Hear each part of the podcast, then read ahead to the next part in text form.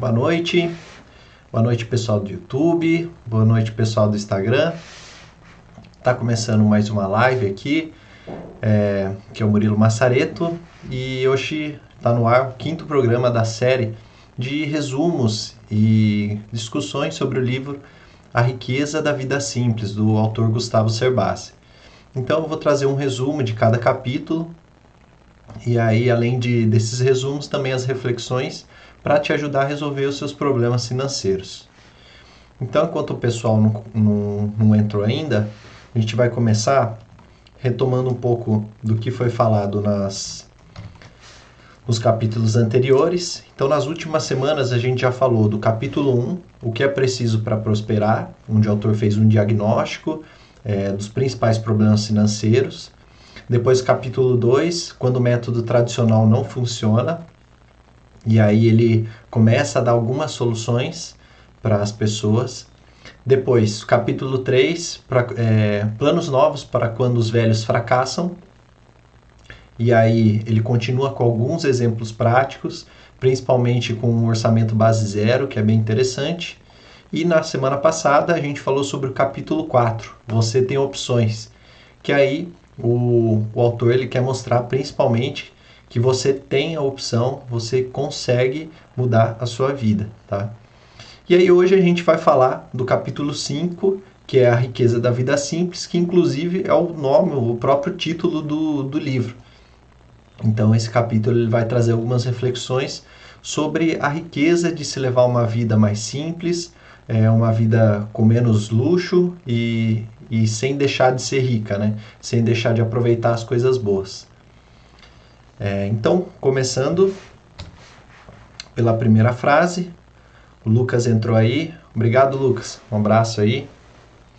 É, começando com a primeira frase, o autor fala o seguinte: pondere suas habilidades e onde elas podem ser desempenhadas. Já pensou em prestar um concurso público em um estado com menor demanda? Candidatar-se a vagas em outras cidades? buscar emprego onde há boa oferta de cursos noturnos profissionalizantes. Então o autor já começa com a seguinte provocação, né? É, como e onde as pessoas que são felizes é, com o seu nível de renda, como e onde elas vivem, né? Como é que é o comportamento dessas pessoas?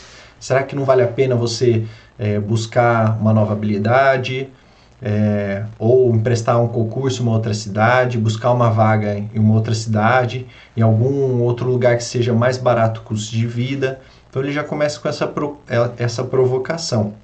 Então, de repente, ele faz várias provocações, né?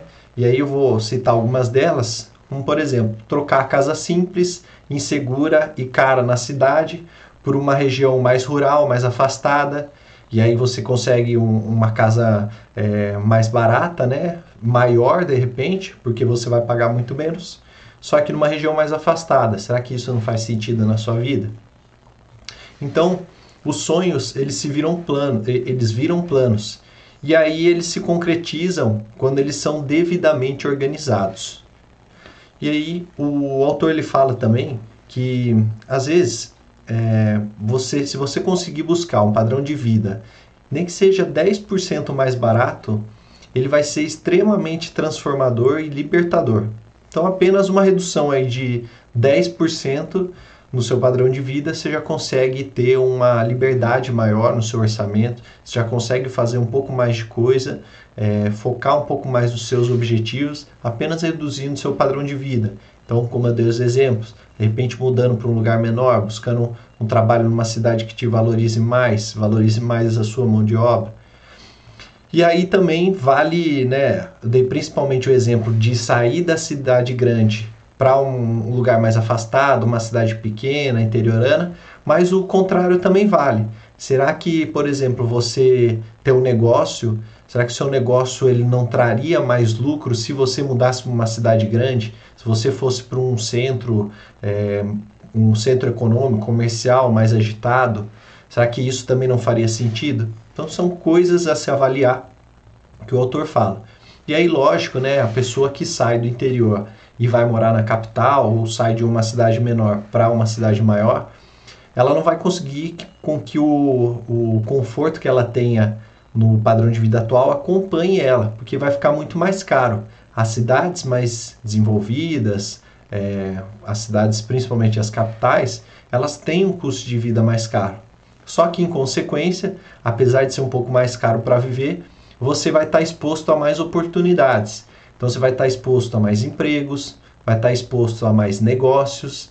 É, então, se você tem um negócio, de repente você conhece mais pessoas que podem te dar mais ideias, que podem virar seus sócios, podem maximizar o resultado da sua empresa.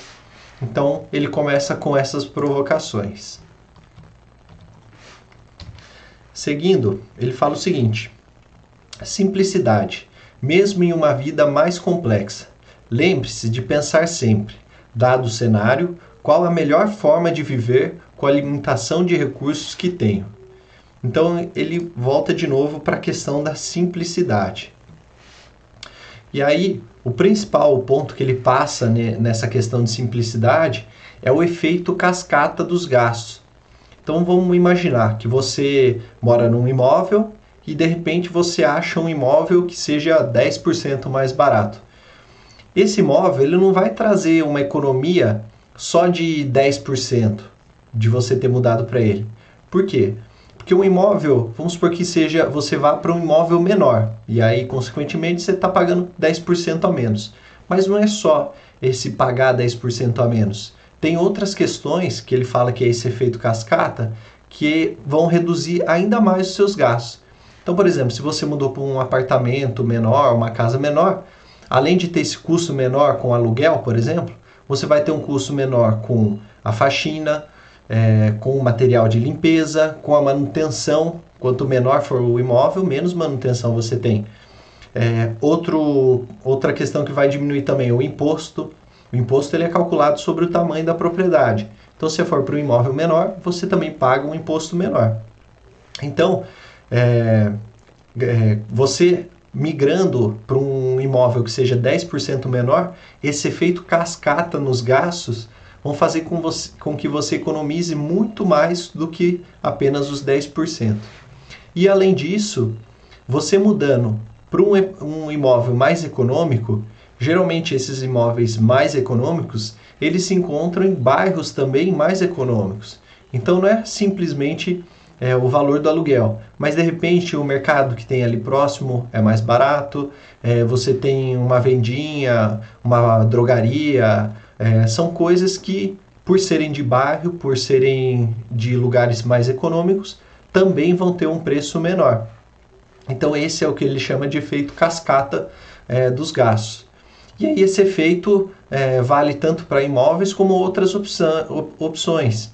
Então, ele dá o exemplo de automóveis. Automóvel também, se você pega um carro mais barato, consequentemente, você vai ter um seguro mais barato, você vai ter uma manutenção mais barata ou seja, é o efeito cascata fazendo com que uma simples redução também traga um, um efeito muito maior de redução de, de gastos. Bom, continuando então, o pessoal está entrando aqui no Instagram. Agradecer aqui a Academia Engeseg, a Nívia, o Christian, obrigado pessoal por ter entrado aí. Então, continuando, o autor fala o seguinte: é extremamente enriquecedor, enriquecedor valorizar o comércio e a produção locais. Um comerciante bem-sucedido lucrará mais e fará melhorias na loja e na fachada. Quanto mais o negócio crescer, mais ele tenderá a utilizar serviços do bairro como entregas, galpões, embalagens e similares. Também terá maior poder para pleitear melhorias junto aos órgãos públicos. Então, olha só que interessante, né? Quando você. É, às vezes você nem precisa mudar, mas só de você, como morador do seu bairro, você se preocupar com o seu bairro, se preocupar com o comércio local, se preocupar com o seu vizinho, é, automaticamente isso vai gerando valor para sua propriedade, vai, ger, vai gerando valor para o seu bairro. Então é também acaba sendo um efeito cascata. Então, por exemplo, vamos supor que o comércio perto da sua casa está um pouco mais caro. por que, que você não experimenta barganhar com ele, argumentando, é, colocando como argumento a fidelidade? Então, de repente, é um, um mercadinho, uma venda, que você sempre vai lá, sempre compra lá e tá um pouco mais caro do que o normal. Será que não vale a pena você conversar com a pessoa, tentar um desconto? Você que sempre foi lá, sempre foi um cliente assíduo, tentar fazer isso, né? Ou então, às vezes tem algum comércio lá, algum prestador de serviço que presta um serviço ruim. Então você já experimentou falar para essa pessoa, falar para esse comerciante que ele está prestando um serviço ruim? Ou então que ele é, dá exemplos de outros comércios, outras empresas que prestam um serviço melhor, como uma forma de uma crítica construtiva, né? Você tentar ajudar ele a melhorar, tentar fazer com que ele melhore o negócio, melhore as vendas dele, e aí automaticamente você também vai ser impactado com isso. E aí outro caso também é você ligar para a prefeitura e cobrar por segurança, por asfalto, por limpeza, é, você cuidar do, do seu bairro como se fosse do seu jardim. Né? Se, imagine se cada pessoa ligasse e cobrasse dos órgãos públicos para fazer o que, o que é obrigação deles, é, né, ser chato mesmo nessa questão, ir atrás dos direitos. Se cada um fizesse, se cada um cuidasse de um pedaço da rua, né, denunciando, é, ligando para a prefeitura, procurando soluções, se todo mundo fizesse isso, com certeza o seu patrimônio ia se valorizar, o seu bairro ia se valorizar e aí de repente você não precisaria nem mudar, tá?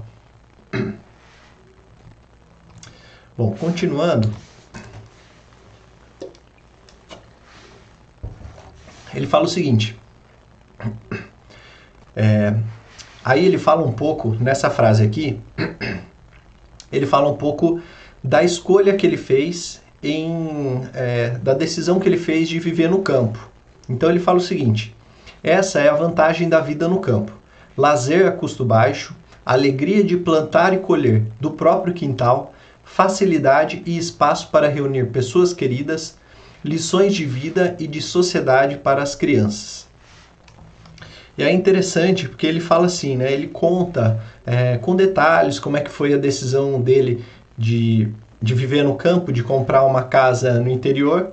Então ele fala que ele veio do interior, sempre visitava os pais dele, sempre tinha essa conexão com o interior. E aí é, era um desejo antigo dele de viver no campo, né? ter uma casa no campo. E aí, depois que ele conseguiu a independência financeira dele, ou seja, depois que as contas dele já estavam todas resolvidas, ele já tinha uma independência financeira, surgiu uma oportunidade dele comprar uma chácara em São Roque. E como ele tinha um, um dinheiro sobrando, ele conseguiu fazer a compra à vista, então conseguiu um bom desconto para comprar essa casa e aí ele fala dessa decisão. Então lá ele consegue com que os filhos dele é, tenham essas experiências de campo, essa, essas vantagens da vida no campo. Então os filhos dele conseguem colher frutas no pomar, ter uma piscina, ter um campinho que eles passam no final de semana. Eles conseguem reunir os amigos, chamam os amigos para ir lá, recebem os amigos. Então assim, para ele foi uma decisão é, que trouxe muita coisa positiva e de repente com um, um custo, né, um custo muito menor. E aí ele fala, né, se você ainda está na escalada, é, use a cabeça para alcançar os objetivos diante das limitações do cenário. Então não quer dizer que você precisa comprar uma casa de campo para você ser feliz, para você ter uma, uma vida rica, né? Mas é, você, diante do cenário atual, você ir trabalhando nos seus objetivos. E aí ele dá alguns exemplos do que você pode fazer para tentar é, viver dessas experiências. Então ele fala o seguinte, um, um, dos exemplos que ele dá, né? Às vezes a família ela vai para um resort no ano novo, passa alguns dias ou até uma semana e aí acaba parcelando isso em 12 vezes, é um valor muito alto porque está na alta temporada. E ele fala, por que, por que não experimentar um pouco disso que ele, que ele fez, né? Então, de repente, alugar uma, uma casa por uma temporada, por um mês que seja, que por ser é, um, um, destino não tão não tão desejado, né? Vai sair muito mais barato do que um resort em pleno ano novo. E aí você consegue essas experiências, consegue chamar as pessoas próximas no final de semana para passar junto com você na, e, e, sua família, né? Então todas essas experiências é um do exemplo que ele dá. Se você ainda não tem uma casa de campo ou que se isso for realmente o seu objetivo de fato. E aí por fim ele fala, né? que uma vida simples ela pode ser extremamente rica para a família. E aí, continuando nesse gancho, ele fala o seguinte: a vida pode ser simples. Na verdade, a vida é simples. O que complica são os boletos. E é verdade, né? A gente reclama muito do, do pagamento dos boletos, né? Todo mundo tem boleto para pagar, tem gente que, que brinca que qual boleto eu vou pagar esse mês, né? Vou sortear os boletos. É, tem gente que não é nem brincadeira, mas principalmente agora no momento de crise, no momento de pandemia, muita gente perdendo emprego, muita gente necessitando é, de dinheiro e aí realmente não consegue pagar os boletos. Mas a reflexão que ele faz é o seguinte: é, a dificuldade de reconhecer isso, de que a vida é simples, é, e a gente tem essa dificuldade e a gente, principalmente em reconhecer quando a gente associa as nossas escolhas a padrões comerciais. Então, ele até cita um exemplo, ele cita um exemplo, né? Você é realmente feliz com uma roupa de grife que custa, sei lá, mil reais, com uma que seja semelhante, que vista bem e que custe nem 100 reais né? Será que isso vale a pena mesmo? Será que isso faz realmente sentido para você? Então, não é a questão de poder pagar. Às vezes você até pode pagar. O Gustavo Cerbasi mesmo, ele, é, ele tem independência financeira, ele tem poder aquisitivo para comprar a roupa que ele quiser, o carro que ele quiser. Mas é, o, o, isso não pode determinar o seu padrão de consumo, é, as coisas que você vai comprar, e sim a sua necessidade. Você realmente necessita daquilo? Você pode até pagar, você pode até poder pagar, mas você realmente necessita daquilo? Né? Pense isso antes de fazer uma compra, é, antes de fazer uma compra online, principalmente agora que a gente está isolado. Ou então quando você vai no shopping, tem todo aquele trabalho de marketing, de atrair a gente, de, de aquele trabalho comercial, né? A gente assiste comercial, assiste é, artistas que carregam essas marcas? Será que realmente a gente necessita disso? A, a, além do. É, mesmo que você consiga pagar por isso, mas você realmente necessita dessas coisas? Então, é, é isso que ele quer trazer, né? Isso que ele quer dizer com uma vida simples. Você se desapegar desse tipo de coisa. Então, o desafio principal é saber é, atender às nossas vontades sem transformar isso num problema, e principalmente num problema financeiro. Então ele fala: tudo bem, você pode até pagar, é, ou pode até não ser uma necessidade, pode ser uma vontade sua de ter algo, mas desde que isso é, seja o desafio, é que isso não acarrete em problema. Se você não consegue controlar, não consegue controlar suas despesas, se você tem problema financeiro, então você não precisa ter isso, você não precisa comprar isso. Né?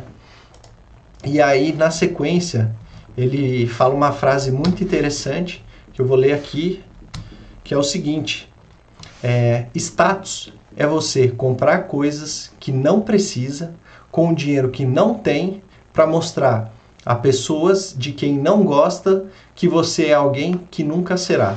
Então, olha só que interessante, né? Vou até ler de novo. Status é comprar coisas de que não precisa, ou seja, comprar supérfluos, com dinheiro que não tem, então pagando parcelado ou usando cartão de crédito, para mostrar a pessoa de quem não gosta, então para impressionar pessoas que você nem conhece ou que não estão nem aí para você, de que você é alguém que nunca será. Então você está usando essas roupas gastando, né, pegando essas marcas de grife e de repente isso não faz parte da sua realidade, ou você não, nunca terá essa realidade. Então, para que? Para que isso, né? Para que gastar com isso? Bom, então a reflexão é o seguinte: é, para você conquistar mais objetivos, você precisa abrir mão de parte do seu padrão de vida e começar a formar reservas. E aí, é, todo tipo de consumo é uma forma de recompensa. Então, às vezes, a gente acaba comprando as coisas como forma de recompensa. Ah, eu trabalhei muito, então eu vou comprar esse tênis. Ah, eu trabalhei durante anos, então vou comprar esse carro esportivo, um modelo top de linha. Então, tudo isso é uma forma de recompensa. A gente, a, a gente acha que tem isso como recompensa. Só que se a gente conseguir abrir mão dessas recompensas no presente, a gente pode ter uma compensação futura ainda melhor. E aí, o grande problema disso é a motivação. Porque se você deixa de, de ter essas recompensas no presente, você acaba desmotivado. É, esse trabalho que você tem de poupar e sem nenhum tipo de recompensa, mesmo sabendo que você vai ter uma condição melhor no futuro, ele é difícil, você não tem motivação para continuar isso. Então, é, o autor fala o seguinte, que é a próxima frase. Sem cuidados pessoais e sem verba para sair da rotina, sua vida ficará menos interessante. Seu nível de ansiedade poderá aumentar, prejudicando seu sono e, consequentemente, sua produtividade e seus relacionamentos. Você passará a ter que administrar mais problemas, agravando a situação e deixando de dar a necessária atenção aos seus planos. Então, olha só, né, que eu falei. Você aumenta a chance dos seus sonhos serem abandonados, porque você não tem a motivação. Você sabe que você tem que poupar agora, você sabe que tem que guardar um dinheiro, é, só que se você não tiver nenhum tipo de recompensa agora, no presente, você fica sem motivação e acaba não atingindo esse objetivo futuro. Então, tem um exemplo bem claro, né? Que são as pessoas que começam a fazer dieta. E aí, de repente, a pessoa sabe, todo mundo sabe que para você emagrecer, é, você precisa de duas coisas. Primeiro, comer menos e segundo, fazer exercício. No, no resumo, é, é você é, consumir menos calorias do que você gastar. Se você conseguir gastar mais do que você consome, você vai emagrecendo. Todo mundo sabe isso, não é segredo para ninguém. Só que é difícil, demora, é, é, as pessoas às vezes têm dificuldade, tem diferença entre um corpo e outro, entre um metabolismo e outro, então isso demora. E as pessoas querem resultados imediatos, querem resultados rápidos. Então, se isso não acontece, elas vão querendo recompensas. Então, já começa com o dia do lixo. Então, passou a semana inteira cuidando certinho. Aí chega na sexta-feira, ah, não, hoje é dia do lixo, né? Que é uma forma de recompensa. E aí, você com essa pequena recompensa que você faz no presente, você acaba atrapalhando o objetivo futuro. Então, esse é um, um exemplo né, da, da dieta, mas você pode traduzir isso para para a vida financeira. E aí, qual é a solução que o autor fala? Como é que eu faço então? Bom, a solução ela envolve dois passos. Primeiro é diminuir o esforço de poupança e o segundo é criar objetivos intermediários. Então, como é que é isso? Como é que são esses dois passos? Então, primeiro eu vou falar de você diminuir o esforço da poupança. O que, que seria isso? Diminuir o esforço da poupança é você diminuir o valor a ser poupado. Então, se você tem como meta, sei lá, guardar 100 reais por mês, você de repente agora passa a guardar 80. Você diminui esse esforço de poupança. Qual que é o problema implicado nisso? O problema é que você guardando menos, você vai é, demorar muito mais para alcançar aquele objetivo. Mas daí vem a, o segundo passo, né? Que é você criar objetivos intermediários. Então, com essa verba disponível, se você queria guardar 80. É, se você queria guardar 100, agora você está guardando 80, você tem 20 sobrando. Com esses 20, você é, usa esse dinheiro disponível para criar recompensas mais frequentes. Então, por exemplo, no caso de, da casa no campo, para as pessoas que, que gostariam de ter uma casa no campo, o que o autor fez, né, e até ele deu exemplo, é você usar esse dinheiro para fazer aluguéis de temporada. Então, você tem esse sonho de ter uma casa no campo, você vai guardar lá o seu valor, é, você vai começar a guardar um pouquinho menos, vai demorar um pouco mais para chegar nessa casa de campo, nesse valor total, mas com esse pequeno valor que está sobrando, você consegue alugar uma casa de campo todo ano, por exemplo, até você conseguir comprar a sua.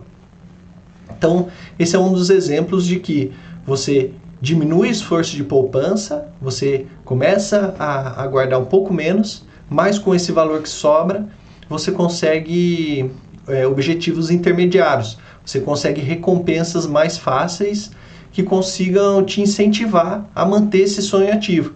Então você, é, nesse caso do campo aí, tendo essa oportunidade de ir pelo menos uma vez ao ano, você vai mantendo aquilo aceso, aquela chama vai se mantendo acesa e você vai ficando cada vez mais incentivado a continuar no seu plano de guardar dinheiro até conseguir comprar sua casa de campo.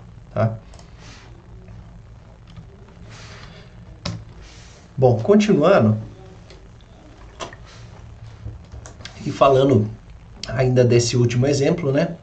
Ele fala o seguinte: se seus, é, se seus objetivos intermediários estiverem relacionados ao principal, eles podem intensificar sua paixão pelo objetivo principal e até acelerar o processo de conquista. Então, ele nesse exemplo aqui, né, foi o que eu falei. De repente você alugando todo ano uma temporada, é, uma casa no campo, você vai é, reacendendo essa paixão, né? Você vai mantendo viva essa paixão e você, é, para você manter o, a poupança para conseguir comprar a casa. E aí ele dá um outro exemplo, um exemplo particular dele, que é o caso dos automóveis. Então ele fala que sempre gostou de automóveis, sempre gostou de automobilismo, de kart e tal. E aí, mesmo tendo condições, mesmo sendo independente financeiramente, ele optou por carros econômicos. Então ele não tem um carro é, esportivo, um carro muito caro. Ele sempre teve, sempre não, mas ultimamente ele tem carros econômicos, carros que sejam é, adaptados à família dele, né? Um carro que seja um sedã, por exemplo, para carregar as coisas dos filhos dele, né? Por ter uma família. É, então ele sempre teve carros mais econômicos e aí, quando ele viaja, ele sempre dá um jeito de encaixar uma experiência em algum autódromo ou com algum carro super esportivo. Então, olha só que interessante. É, o objetivo dele é o automobilismo, é o sonho dele, ele gosta disso, é uma coisa que ele gosta. Ao invés dele ter um carro esportivo, um modelo esportivo, que é caro, tem a manutenção cara, é, tem um seguro mais caro ainda, ao invés de ter tudo isso e ainda o pior de tudo, né? As pessoas que têm esse tipo de carro quase que nem pode usar, porque se você sai na cidade, é, tem radar, tem lombada, é, você não consegue é, andar muito rápido. Na estrada também tem limite de velocidade, tem radar móvel, então você não consegue é, você não consegue atingir a potência máxima do motor, você não consegue explorar ao máximo um carro esportivo. Então o que, que ele fez? Ao invés de ele gastar dinheiro com isso, não, ele usa um carro econômico e aí quando ele vai viajar, ele separa um dinheiro e com esse dinheiro aí ele vai num autódromo, onde ele pode usar o carro sem dó, pode gastar o pneu, pode é, gastar combustível, o que for, e pagando muito menos, né? Ele tem experiências aí com carros. Se você entrar no Instagram dele, é, tem vários vídeos dele lá. Até inclusive essa semana ele postou um quando ele dirigiu um, um Audi na, na Europa numa pista de gelo. Então, assim, imagine, né, para ele que gosta de automobilismo, poder ter essa experiência, né, é um, uma coisa, uma realização de um sonho. Então, esse é um dos exemplos do que ele fala. E aí, é, eu também pesquei aqui outro exemplo, e aí o que se adapta à minha realidade, que é o seguinte: é, eu gosto de viajar, faço bastante viagens, e aí, assim, é, se fosse possível, eu gostaria de viajar pelo mundo. O que seria então um sonho intermediário? É, antes de viajar ao mundo, como é que eu conseguiria me manter motivado para conseguir esse sonho principal, esse objetivo principal? É fazer viagens menores. Então, se você também tem esse sonho, comece viajando pela sua cidade, pela sua região, pelo Brasil. Comece fazendo viagens menores e aí você vai mantendo viva essa paixão. É como se fosse uma espécie de recompensa que você vai estar tá tendo. Você não vai deixar de viajar, ou seja, está ligado ao seu objetivo principal. E aí você é, vai mantendo viva essa paixão, enquanto isso vai guardando dinheiro para realizar esse objetivo principal. Então eu dei esses dois exemplos aqui, mas é claro, né, cada um adapta ao seu sonho, ao seu objetivo. Continuando então, ele fala o seguinte: é, quanto mais você se envolve com algo relacionado ao seu sonho, mais conhece sobre ele, mais se aperfeiçoa suas pesquisas e seu planejamento. Então é o seguinte, que ele fala no livro e eu também é, eu também assumo como uma verdade na, na minha vida, né?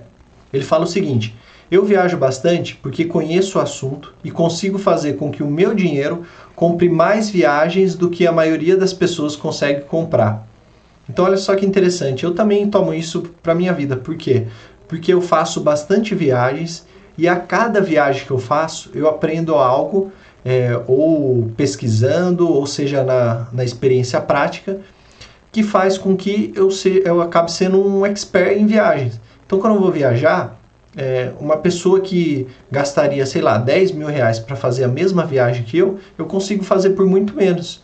Porque é, eu já pesquisei, eu já viajei, eu já conheço alguns atalhos, já conheço formas de, de viajar mais barato então, o que ele fala é isso, né? Se você se envolver com algo que você, com algo que seja o seu sonho, o seu objetivo, é, mais você vai conhecer sobre ele, mais você vai pesquisar e mais você vai aperfeiçoar para conseguir conquistar esse objetivo. E aí, é, o que ele fala por fim, né, é que o sonho ele é resultado de construção e não privação. Então acho que o principal aí do, do Gustavo Cerbasi, que eu gosto muito dele, é que ele fala que você não precisa se privar das coisas, né? O método tradicional é você fazer sacrifícios, cortar pequenas coisas, mas ele tem uma forma de pensar diferente e, e eu acho que faz super sentido, que não é você privar, é você construir as coisas.